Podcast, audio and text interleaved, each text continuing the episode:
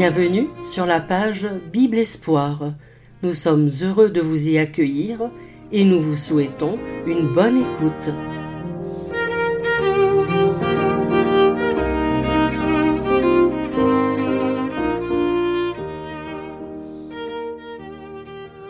Si vous voulez bien ouvrir euh, notre Bible, Évangile de Matthieu pour commencer, chapitre 13, versets 13 à 17. Alors voilà ce que nous avons devant les yeux, que nous allons partager. Nous allons nourrir cette parole avec d'autres textes bibliques. Matthieu 13, verset 13. C'est Jésus qui parle et il dit ceci. C'est pourquoi je leur parle en parabole, parce qu'en voyant ils ne voient point, et qu'en entendant ils n'entendent ni ne comprennent. Et pour eux s'accomplit cette prophétie d'Ésaïe. Vous entendrez de vos oreilles et vous ne comprendrez point, vous regarderez de vos yeux et vous ne verrez point, car le cœur de ce peuple est devenu insensible. Ils ont endurci leurs oreilles et ils ont fermé leurs yeux, de peur qu'ils ne voient de leurs yeux, qu'ils n'entendent de leurs oreilles, qu'ils ne comprennent de leur cœur et qu'ils ne se convertissent, et que je ne les guérisse. Mais heureux sont vos yeux parce qu'ils voient, et vos oreilles parce qu'elles entendent. Je vous le dis en vérité, beaucoup de prophètes et de justes ont désiré voir ce que vous voyez et ne l'ont pas vu, entendre ce que vous entendez et ne l'ont pas entendu. Vous donc écoutez ce, que signifie la parabole du semeur, et je m'arrête là. Entendez ce que signifie. C'est ça le mot. Entendez ce que signifie. Un deuxième passage qui va compléter notre réflexion, Apocalypse, chapitre 5, verset 9.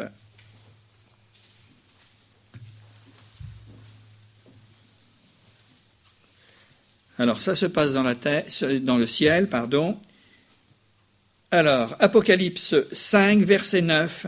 Et il chantait un cantique nouveau en disant tu es digne de prendre le livre et d'en ouvrir les sceaux. De prendre le livre, retenez bien ça, de prendre le livre et d'en ouvrir les sceaux. Nous avons à travers cette deuxième lecture une vision du ciel, vision céleste de la fin des temps. Et la caractéristique principale de l'Apocalypse, ce n'est pas un livre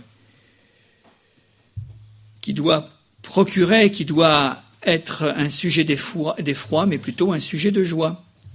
Et c'est une révélation. À travers euh, toute l'histoire biblique, c'est-à-dire de la Genèse à l'Apocalypse, eh bien, nous y découvrons, c'est vrai, l'histoire des hommes, l'histoire de l'humanité, dans laquelle Dieu parle et il s'adresse Et dans ce que nous venons de lire, il y a là comme un chant de triomphe où il est question, je le souligne tout à nouveau, de livres. Il est question de sceaux qui sont fermés mais qui vont être ouverts, donc d'ouvrir. Et enfin, il y a un libérateur qui apparaît dans ces quelques versets, un libérateur, un sauveur, le Seigneur de tous, c'est-à-dire Jésus, on l'a compris. Dans ce passage, il est montré celui qui est assis sur le trône, en l'occurrence Dieu. Ensuite apparaît, dans la vision de l'apôtre Jean, un livre, sous la forme naturellement de l'époque, un parchemin, un rouleau que l'on déploie. Et ce livre est, dans un premier temps, il est scellé par des sceaux que nul n'est capable de rompre.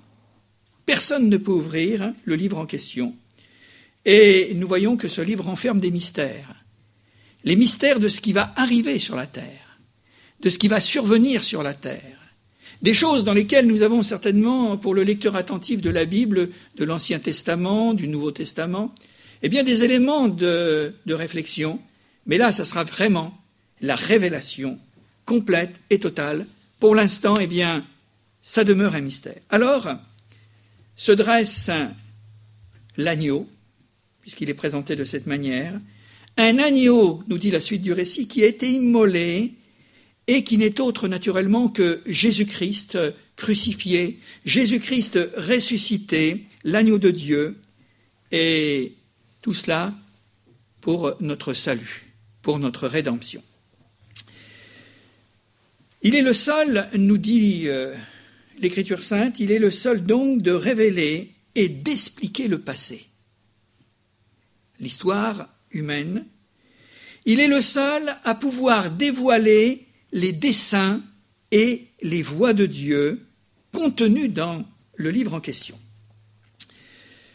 Et nous allons justement prendre en considération, à partir de cette euh, dimension de livre, ce que Dieu a dit, ce que Dieu nous dit aujourd'hui, dans notre euh, période, dans notre temps, dans notre monde, où il y a des choses cruciales. Et c'est l'histoire donc de cette humanité qui est révélée dans ses origines. Nous le savons et c'est ce qui fait la base de notre foi. Révéler également la destination des réalités spirituelles, ce monde divin, ce monde malin, ce monde humain, avec tout ce que cela comporte. Mais tout cela reste un sujet d'une profonde, d'une grande perplexité pour celui qui réfléchit aux, aux choses. Et c'est précisément le pourquoi des choses qui pose toujours la même question. Le mystère de la vie d'un côté, naturellement, qui reste caché malgré les avancées, les découvertes dans le domaine de la science, de la biologie et tout le reste. Mystère donc de la vie, et quant à la mort, ça reste toujours un, secret, un secret bien gardé, à tel point que sur les deux positionnements, la vie, la mort, un homme de l'ancien temps écrivait ceci dans le livre de l'Ecclésiaste. Il dit ceci Lorsque j'ai appliqué mon cœur à connaître la sagesse, et entendez par là, eh bien, euh, toutes ces réflexions que, que Dieu a rendu l'homme capable de faire. On se pose des questions, on est autrement que des animaux.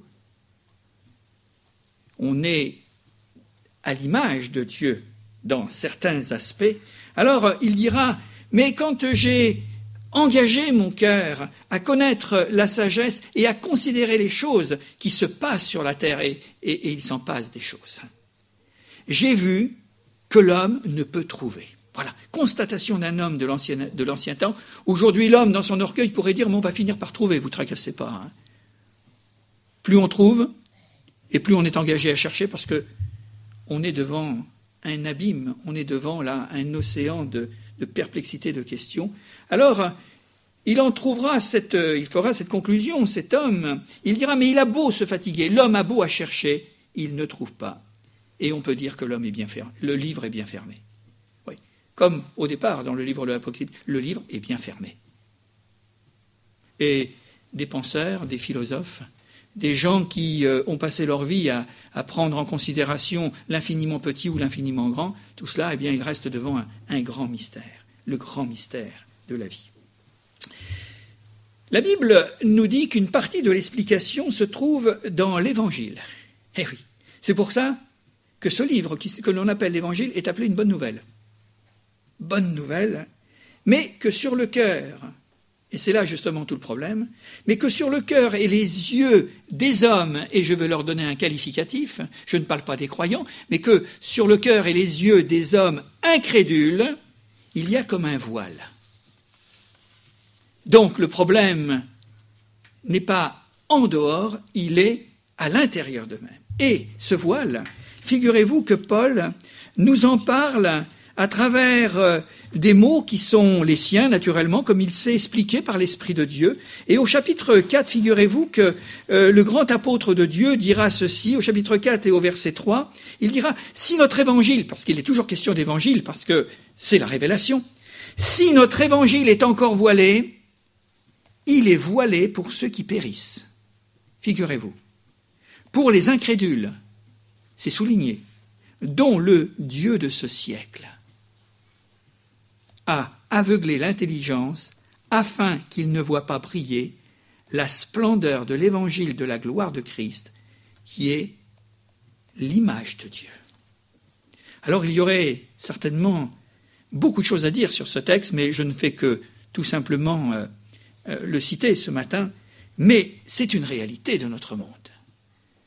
L'homme, dans sa sagesse, dans sa science, dans sa culture, dans son développement, dans ses aspirations, dans tout ce qu'il peut connaître, dans tout ce qu'il a acquis, dans tout ce qu'il recherche encore, eh bien, cet évangile est encore voilé. La parole de Dieu révélatrice lui est encore cachée. Parce que il y a là un Dieu dont nous allons parler. Et vous avez remarqué dans votre, dans votre texte, c'est un Dieu avec un petit d minuscule. Ouais. Le Dieu de ce siècle, celui qui est le train de ce monde, celui qui abuse des hommes, le menteur et le meurtrier des origines. Alors il a aveuglé l'intelligence. Ce n'est pas les yeux seulement, hein pas les yeux charnels, mais l'intelligence. Voile qui obscurcit les esprits, ou l'esprit de l'homme, l'intelligence de l'homme, jusqu'à sa conscience. Et cela aux réalités spirituelles. On n'a jamais été autant dans un monde qui a vraiment les pieds là, complètement, je dirais, enfoncé dans les réalités terrestres matérialistes. Ah oui. Même s'il cherche dans le firmament au plus lointain que cela puisse se trouver, finalement l'homme est vraiment terrestre. Poussière. Et il se nourrit de la poussière. Sans pouvoir penser avoir, s'élever, et une aspiration pour quelque chose qui pourrait être d'une autre dimension. L'apôtre Paul, donc, avait reçu la mission, on le sait, tout à fait caractérisé d'ouvrir les yeux des hommes par la prédication de l'Évangile, et il le rappelle dans le livre des Actes au chapitre 26, et il dit ceci, ou Dieu lui dit ceci dans son appel, Je t'ai choisi du milieu de, de, ce peuple, et du milieu des païens, entendez par là pour le monde entier, pour les hommes, quels qu'ils soient, pour que tu leur ouvres les yeux, afin que donc tu leur ouvres les yeux, pour qu'ils passent des ténèbres à la lumière et de la puissance de Satan, le Dieu de ce siècle, à la puissance de Dieu. Je t'envoie vers eux. Et c'est pour eux que tu vas apporter ce livre, ce livre qui est fermé et que tu vas ouvrir par la prédication. Les yeux du cœur. Pas cela, les yeux du cœur. Sachant que dans la Bible, le cœur est le siège de la volonté des hommes. Dieu ne pourra jamais rien faire si l'homme n'engage pas sa volonté. C'est le siège des sentiments. C'est aussi la conscience. Mais c'est là où se passe le grand bouleversement de toute chose qui fait que le livre reste fermé ou il va s'ouvrir, la foi ou l'incrédulité. Quoi qu'il en soit. Ce phénomène d'aveuglement était déjà connu depuis longtemps de tout temps naturellement, et Dieu avait fait des promesses de délivrance. Entre autres, une belle promesse de délivrance que nous avons sous les yeux dans le livre du prophète Ésaïe, puisque c'est quand même l'évangile avant l'évangile. Et au verset 7 euh, et 8, il nous est dit, mais sur cette montagne, il anéantit le voile qui est sur tous les peuples. Peut-être nous pourrions s'en tirer le sens des choses, Peut-être penser à une montagne qui n'est pas une montagne proprement dit, mais une colline, où là le voile a été déchiré, où là l'ennemi a été vaincu. Donc sur cette montagne, il a anéanti le voile, qui est sur tous les peuples, la couverture qui couvre toutes les nations. Il engloutit la mort pour toujours, le Seigneur l'Éternel essuie les larmes de, de tous les visages, et il fait disparaître de toute la terre l'opprobre de son peuple, car l'Éternel a parlé, et en ce jour, l'on dira, voici, c'est notre Dieu, en qui nous avons confiance, et c'est lui qui nous sauve. Ça, ce sont des textes qui sont magnifiques, pour nous montrer que Dieu a tout fait pour que les hommes voient. Je cite simplement, et je rappelle, le phénomène, phénomène qui est écrit dans notre Bible, la conversion de Lydie, qui écoutée par les Paul, et il nous est dit que le Seigneur lui ouvrit l'esprit pour qu'elle comprenne. Ça, c'est une chose dont nous devons toujours tenir compte dans nos réunions d'évangélisation et leur tenir compte même dans les réunions d'édification d'église. Seigneur, ouvre-nous l'esprit. Ouvre-nous le, ouvre-nous le livre. Il y a un vieux cantique dans les ailes de la foi qui nous ouvre pour nous le Saint Livre. C'est un beau cantique, on ne chante plus malheureusement, mais un beau cantique. Ouvre pour nous le livre. Promesse de délivrance qui se réalise par la foi. et l'acceptation naturellement de Jésus. Encore l'apôtre dira ceci jusqu'à ce jour. Le voile ou un voile est jeté sur leur cœur, mais lorsque les cœurs se convertissent, au Seigneur, le voile est ôté. Prions pour que les voiles, pour que le voile des cœurs soit ôté. C'est bien ce qui fait la grande difficulté de notre monde d'aujourd'hui.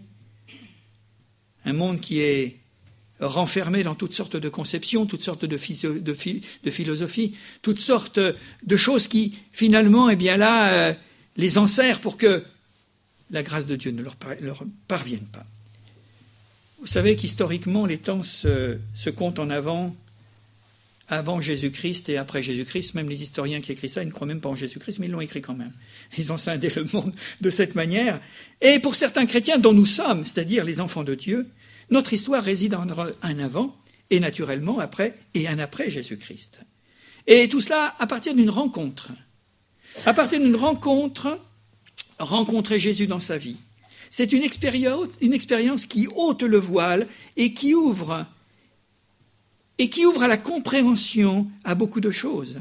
C'est-à-dire, à ce moment-là, les sceaux qui sont fermés dans le livre dont nous avons parlé tout à l'heure, eh bien, ils s'ouvrent.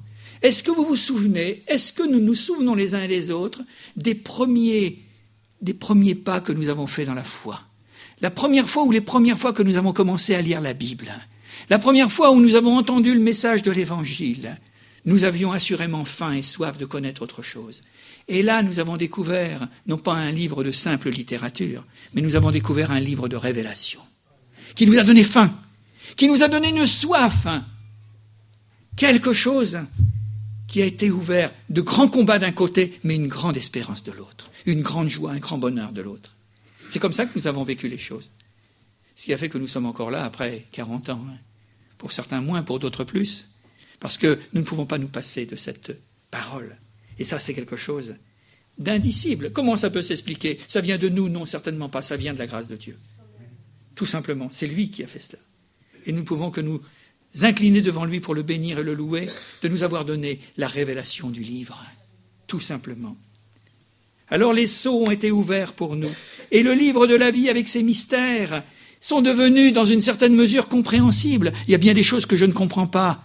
Comme Jésus le dira à Pierre, ce que tu ne comprends pas maintenant, tu le comprendras bientôt. Alors bientôt, c'est peut-être pas demain. bientôt, ce sera peut-être plus tard.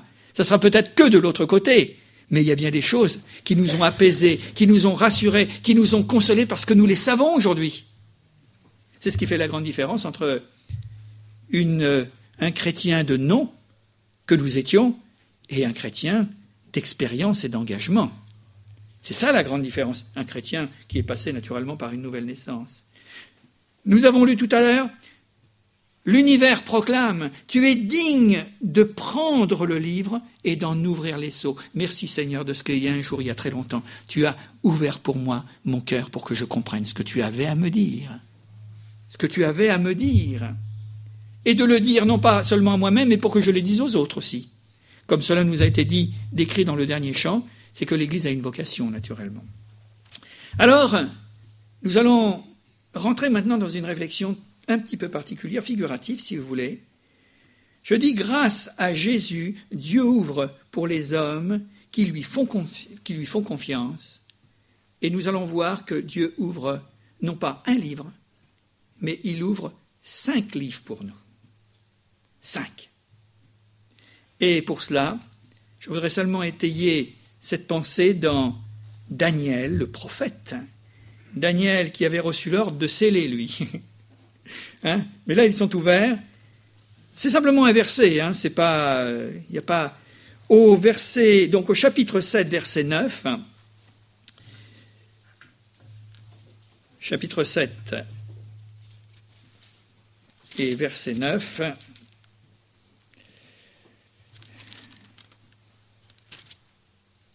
je me suis trompé de référence. Voilà, c'est chapitre 7, verset 13.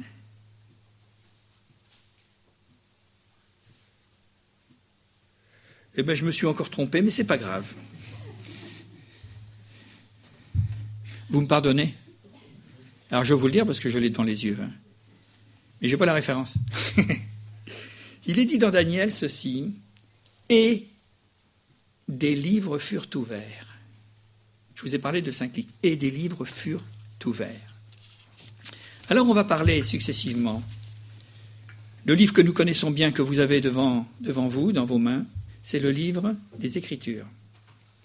Le deuxième dont nous allons évoquer rapidement, c'est le livre de la nature, à travers lequel Dieu parle, le livre de la création admirable de Dieu. Le troisième livre, ça sera le livre de l'histoire des hommes. Et que d'histoire, hein que d'histoire en ce qui concerne l'humanité. L'histoire des hommes d'hier et d'aujourd'hui. Et vous savez que ce qui se passe là, les jours, les heures que nous sommes en train de vivre, c'est aussi dans la parole de Dieu. Hein. et Dieu parle aussi à travers tout cela. Le quatrième livre, ce sera le livre mystérieux de notre propre vie. Et le cinquième livre, on peut le mettre à la fin parce qu'il est le premier dans la Genèse, il est le dernier dans l'Apocalypse, et il est partout, en tout, et en nous, où nous sommes en lui, c'est le livre de la vie. Alors on va voir ça très rapidement. Le premier livre, c'est le livre scellé des Écritures qui s'ouvre. La Bible, on l'appelle l'Écriture sainte. N'entendons-nous pas souvent que la Bible est difficile à comprendre? Elle est quelquefois aussi difficile, assurément, pour nous-mêmes, mais on l'entend autour de nous. Parce qu'elle est souvent appréhendée comme une littérature étrange qui finalement eh bien, concerne dans sa première partie un petit peuple oriental. Ce qui fait que ça pourrait réduire un petit peu les choses en disant mais ça ne concerne qu'une culture, une civilisation. Donc c'est Israël, dans un premier temps, naturellement, avec ses guerres, avec ses cérémonies religieuses, avec son histoire, avec ses héros, j'en cite un, David, Salomon, Moïse, les prophètes, etc., etc. Alors les gens, quand ils commencent par là, parce qu'on commence toujours un livre de cette manière, se disent, mais qu'est-ce que c'est que ça? À quoi ça peut me concerner aujourd'hui? Et tout cela est tellement lointain. C'est tellement étrange à notre culture occidentale. Parce que nous, nous sommes des occidentaux, et c'était une histoire qui intéresse plutôt des orientaux. Par contre, le Nouveau Testament est peut-être un petit peu plus accessible, mais souvent on le referme parce qu'il est tellement profond. Lorsque l'on prend en considération non pas l'évangile, parce que ça semble très simple, c'est simple, mais quand on rentre un petit peu dans les études de Paul, on se dit, ouh là là, ouh, qu'est-ce que c'est difficile. Et pourtant, c'est quand même Dieu qui parle. Il ouvre ce livre parce qu'il nous parle de la vie de Jésus. Il nous parle de ce qui est, ce qui est devenu ensuite Jésus à travers des hommes et des femmes que l'on appelle l'Église, à travers tous les siècles ici qui subsistent. Et puis il y a naturellement des grandes complexités dans les épîtres. Alors quand on arrive à l'Apocalypse, alors en ce moment-là, on dit ouf, j'ai fini de lire, mais j'ai rien compris. Souvent les gens sont comme ça, s'ils n'arrivent pas à fermer la Bible avant. Pour beaucoup, la Bible n'est que l'histoire du plus grand mouvement religieux qui existe, ou un des plus grands mouvements religieux, référence d'un mouvement religieux à travers le monde. Il y a des récits assurément de vie admirables. C'est un recueil d'espérance pour les, âmes simples, et ça fait du bien. D'autres y verront un trésor de bonté morale. Mais ce n'est pas du moralisme, ne nous y trompons pas. De sagesse et de poésie, ça dépend comment notre âme s'oriente naturellement. Mais quant à son aspect essentiel et spirituel, la majorité des hommes, je ne parle pas des chrétiens, mais la majorité des hommes autour de nous, fermeront ces pages parce que trop difficile à en saisir la signification. Et c'est Ésaïe qui vient justement nous le confirmer. Il vient nous dire dans Ésaïe au chapitre 29 que là j'ai dû prendre les bonnes références. Chapitre 29, versets 11 à 12, qu'est-ce qu'il nous est dit à travers cela? Ésaïe 29, 11 à 12. Toute la révélation est pour vous, comme les mots d'un livre cacheté, que l'on donne à un homme qui sait lire en disant Lis donc ce ça, et qui répond Je ne le puis, car il est cacheté. Il ne peut pas le comprendre parce qu'il est fermé, ce livre. Et il ne peut pas l'ouvrir. Et il y a également le cas contraire, ou comme un livre que l'on donne à un homme qui ne sait pas lire en disant Lis donc cela, et qui répond Je ne sais pas lire. Alors ça, ça pose un, un grave problème. Parce qu'il y en a un qui veut lire et puis le livre est fermé. il ne peut pas y accéder. L'autre qui dit, eh bien voilà, lis donc, et il répond, je ne sais pas lire, comment va-t-il comprendre quelque chose? C'est un peu dans quelle situation le peuple d'Israël se retrouvait. Et dans une grande majorité des hommes de notre temps, le livre est fermé. À quoi peut servir la Bible? À quoi peut servir l'Écriture sainte si l'on ne sait pas y lire et entendre l'appel de la vie véritable Et je vous le dis, et vous en êtes convaincus autant que moi, il y a des millions et des millions d'hommes, au moment où je vous parle, qui lisent la Bible mais qui ne la comprennent pas. Et, et des érudits, des savants, des gens qui ont certainement eh bien, autre, un autre quotient intellectuel que beaucoup d'entre nous, et qui finalement, eh bien, c'est un livre fermé. C'est pas qu'ils ne savent pas lire, mais le livre est fermé pour eux. D'autres, il est ouvert, mais ils ne savent pas lire. Et c'est ça le, grand dilemme. Et y découvrir les, secrets du salut, parce que le but, il est là. C'est pas seulement de découvrir la création de Dieu, tous les attributs de Dieu, mais c'est de découvrir le plan de Dieu, qui se résume en un mot, salut. Tout simplement, le mot salut. Jésus l'avait bien compris puisqu'il dira dans Matthieu chapitre 11, et il dira ces paroles, dans une prière, je te rends grâce, Père, de ce que tu as caché ces choses, et aux sages et aux intelligents, et de ce que tu les as révélées pour les enfants. Merci Seigneur de ce que le jour où tu nous as rencontrés, eh bien tu nous as trouvés comme des enfants.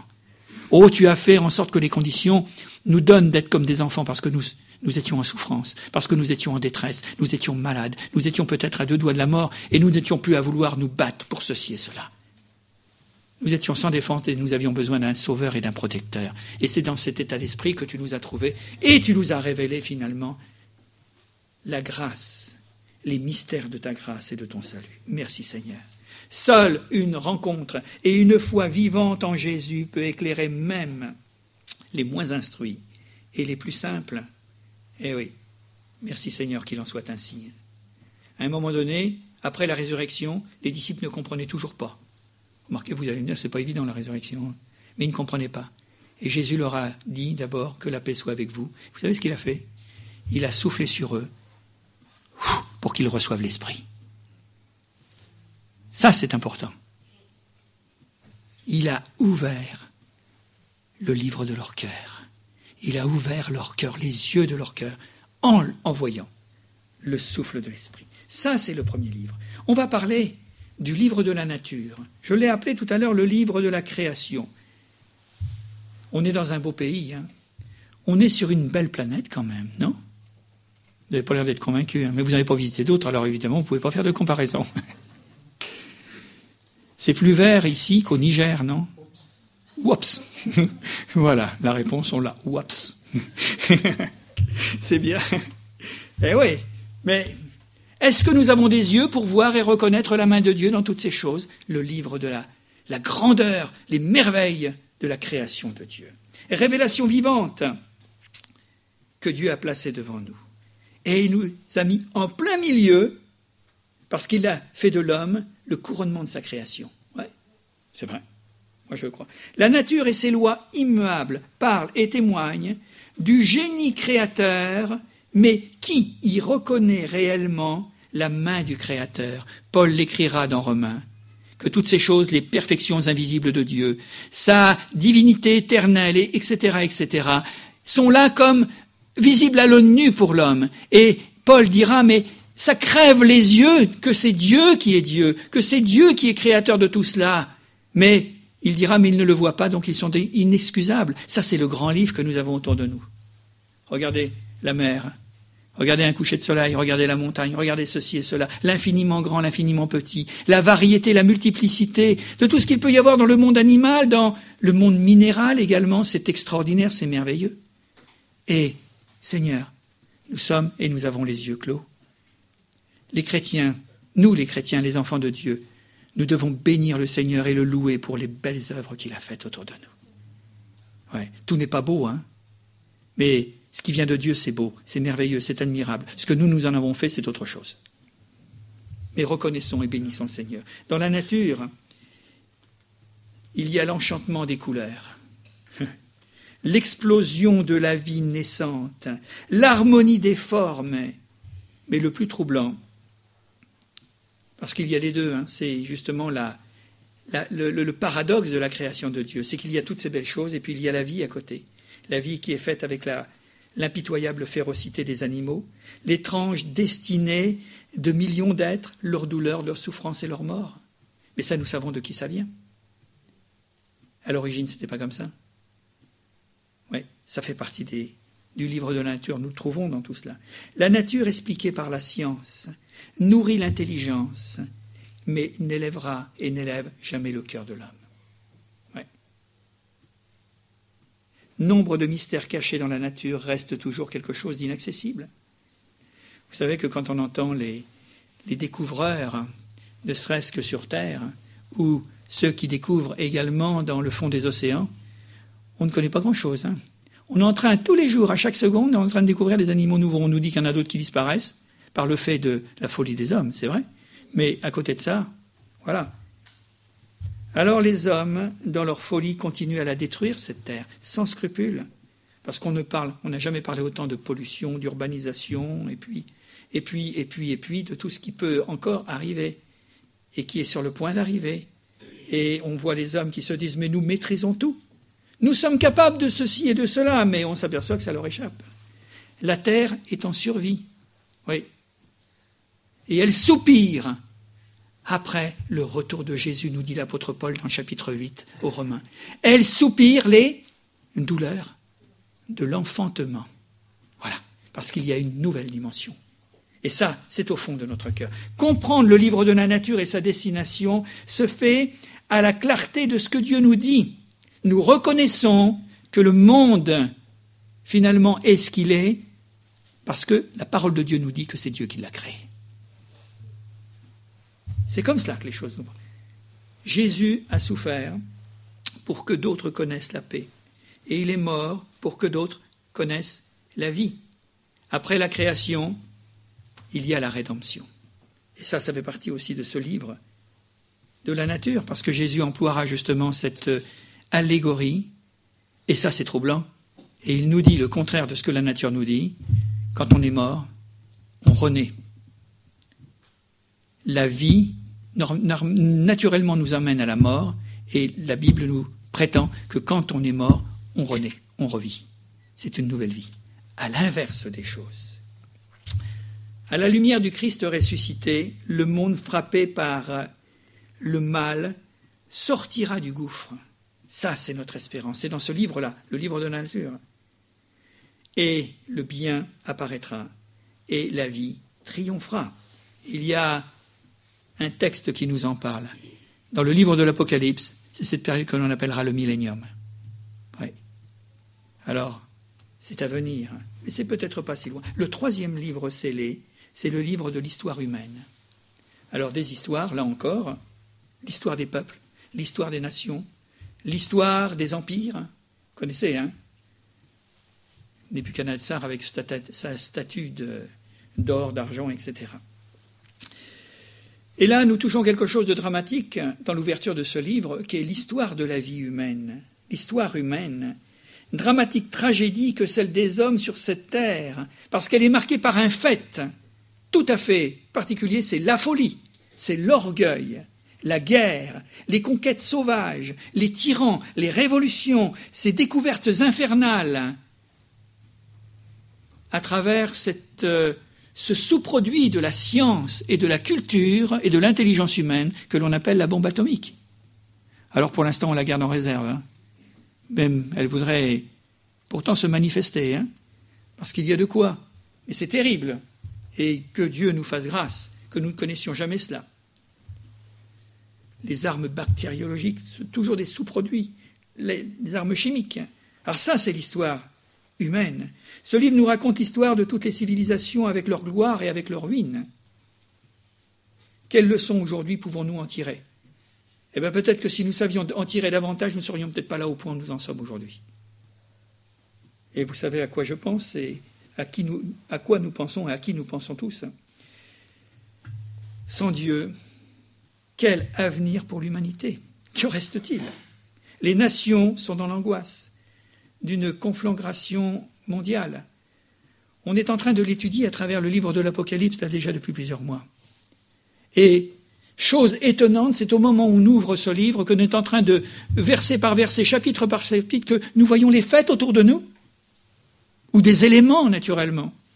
Et on se dit, mais Seigneur, c'est une réalité que ce monde. Si nous étions quelque peu optimistes ou éthérés, là ça nous ramène à la réalité naturellement. On parle, et on n'a jamais parlé de, concert des nations pour établir une paix universelle. La nourriture pour tous, la santé, le bonheur, autant de questions sans réponse. oui, j'ai cherché mais je n'ai pas trouvé. Autant de problèmes sans solution. Et on ne peut pas dire que les hommes ne, font pas des efforts pour cela. Mais ils font des efforts en dehors de celui qui pourrait véritablement sciemment les conduire à trouver des réponses. Alors, qui expliquera les mystères de tout cela? Qui viendra rompre le sceau de tous ces secrets? Alors la réponse, elle est toujours la même, c'est peut-être de l'évangélisation que l'on fait ce matin, mais c'est quand même à rappeler. Puis nous avons des amis aussi qui ont besoin d'entendre ce, genre de message. C'est que Jésus est mort pour les hommes du monde entier. Il est mort pour les pécheurs, car tous les malheurs et toutes les folies du monde ont une racine, ça s'appelle le péché. Je ne vais pas le répéter 36 fois, mais je le dis, ça s'appelle le mal, le péché, la corruption. Et ça, ça n'a pas de ça n'a pas d'autre sens que celui que la Bible nous donne. Et quand vous parlez aujourd'hui de ce mot, quand vous traitez le mot, quand vous traitez le problème, quand vous essayez de l'expliquer, mais les gens se bouchent les oreilles et les yeux, ils se disent, mais ne me parlez pas de ça, vous allez, vous allez nous faire mourir de rire. Mais mourir de rire, c'est terrible. C'est terrible parce que quand on voit toute la dévastation, que ce soit un tsunami, que ce soit un tremblement de terre, ou toutes les vies, tous les cœurs, tous les foyers, tous les couples, tous les enfants qui sont labourés d'une manière ou d'une autre par l'alcool, par la drogue, par toutes sortes de choses, nous sommes dans une situation où le monde est en train de se déliter de tous les côtés. Et on parle de péché, mais qu'est-ce que c'est que ce mot péché? Bon, c'est rien du tout tout ça. Alors, les conflits de l'histoire humaine ne sont que les épisodes d'un grand, conflit, d'un grand conflit cosmique entre Dieu et son ennemi, entre les ténèbres et la lumière, entre la vérité et, l'erreur. Oui. Mais nous avons, à travers la lecture de ce livre qui nous parle de l'histoire humaine, une lumière éternelle qui jette un rayon d'espérance et qui transforme les êtres. On veut essayer de changer le monde par l'extérieur, alors qu'on n'a même pas eu la pensée de vouloir regarder par l'intérieur, parce que c'est là où il faut que le, mal soit changé. Ouais. C'est comme une montre qui est en panne. Vous connaissez peut-être cette vieille histoire, très très vieille, j'essaie de m'en rappeler en vous la donnant. Mais il y a un homme qui rentre chez un bijoutier, chez un horloger, il dit Ma montre ne marche plus. Et le client lui dit ben, Écoutez, changez-moi les aiguilles. Ah oui. Ah oui, mais ce n'est pas les aiguilles qu'il faut changer, hein. c'est le mécanisme à l'intérieur. Parce que si vous ne changez pas le mécanisme, parce que si c'est lui qui fait défaut, les aiguilles ne marchent qu'avec le mécanisme, eh bien c'est la même chose. Le cœur de l'homme a besoin d'être changé. Quatrième livre, le livre mystérieux de notre propre vie. Lorsque je lis la Bible, je le découvre. Je découvre ce que Dieu me dit, le livre, les Écritures, le livre de la création, le livre de la nature. On vient de parler de l'histoire, le livre de l'histoire humaine avec tout ce que cela implique, et nous sommes les premiers spectateurs de tout cela aujourd'hui, et il y a le livre énigmatique de notre propre vie. Je suis, donc je vis. Enfin, je pense, donc je suis. Hein. Mais je suis, je vis. Pourquoi? Est-ce que vous croyez que dans l'histoire de l'humanité, dans nos pays ou dans, sous d'autres latitudes du monde, les gens ne se posent pas la question? L'être humain ne se pose pas la question, mais pourquoi? Pourquoi je vis? Pourquoi je suis? Pourquoi je suis là?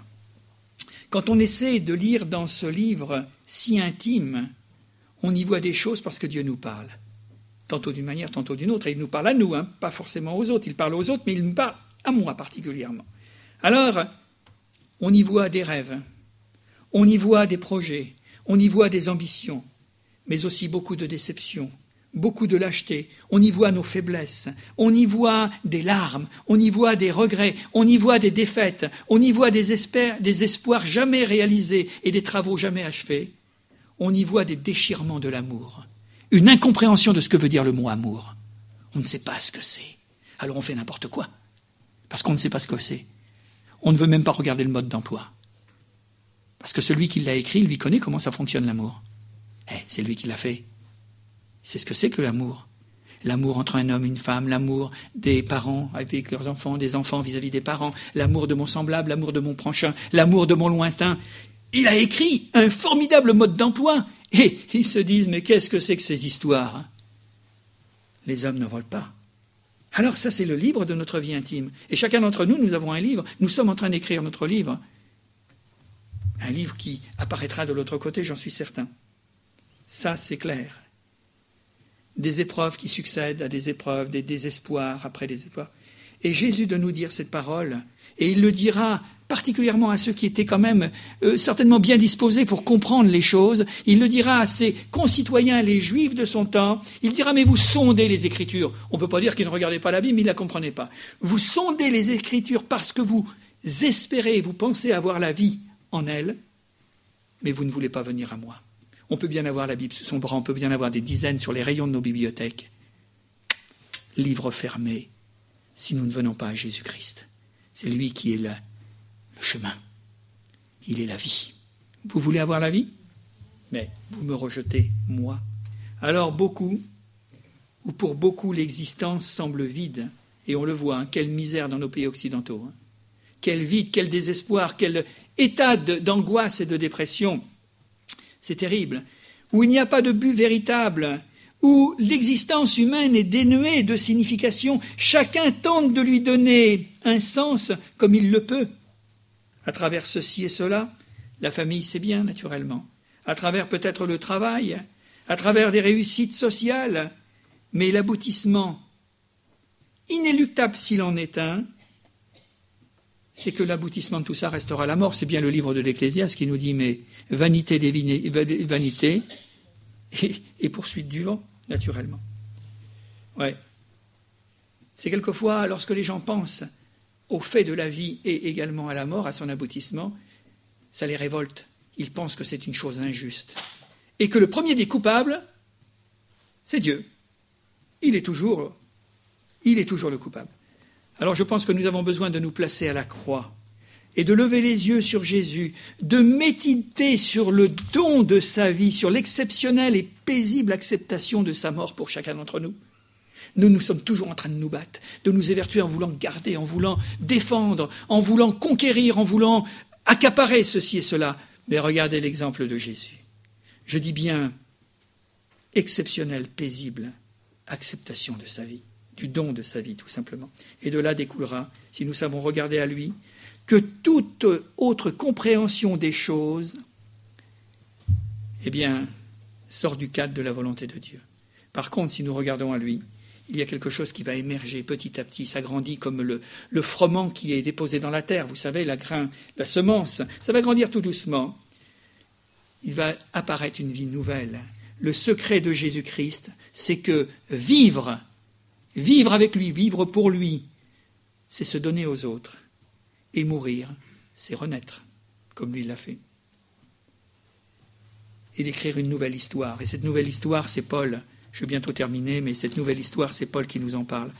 À travers des lettres de feu, des lettres admirables, quand il nous est dit ceci dans 2 Corinthiens chapitre 3, et au verset 2 à 3 que je replace devant vous, et il a écrit admirablement ce que c'est justement que d'ouvrir ce livre, ou de laisser Dieu ouvrir ce livre et d'écrire les pages sur les tables de notre cœur. Écoutez bien, c'est vous qui êtes, notre, lettre, écrite dans nos cœurs, connue et lue de tous les hommes, vous êtes manifestement une lettre de Christ écrite par notre ministère, non avec de l'encre, mais avec l'Esprit du Dieu vivant, non sur des tables de pierre, mais sur des tables de chair, sur les cœurs. Merci Seigneur de ce que ma vie c'est un livre dans lequel tu écris tous les jours. Et vous savez qu'avec le Seigneur c'est formidable parce qu'il y a des ratures et il a du correcteur. Et quand c'est corrigé, c'est corrigé avec le Seigneur. Hein. On n'en reparle plus. Ça, c'est formidable. Formidable. Cinquième et dernier livre. Il y en avait 66 à faire, hein, vous êtes au courant. Alors je vous donne jusqu'à dimanche prochain. Le cinquième livre, c'est celui que la Bible nomme le livre de vie. Il commence dans le jardin d'Éden au dernier paragraphe du chapitre 3 et il se termine dans le chapitre 22 du livre de l'Apocalypse. D'accord Livre de vie. Huit fois dans toute l'écriture, il est parlé du livre de vie. Pas trop, mais suffisamment. Il constitue une vérité essentielle pour tout croyant. Il ne sera ouvert qu'à la fin des temps, mais le plus important, c'est de savoir si notre nom y figurera. Ça l'essentiel. Si notre nom y figurera.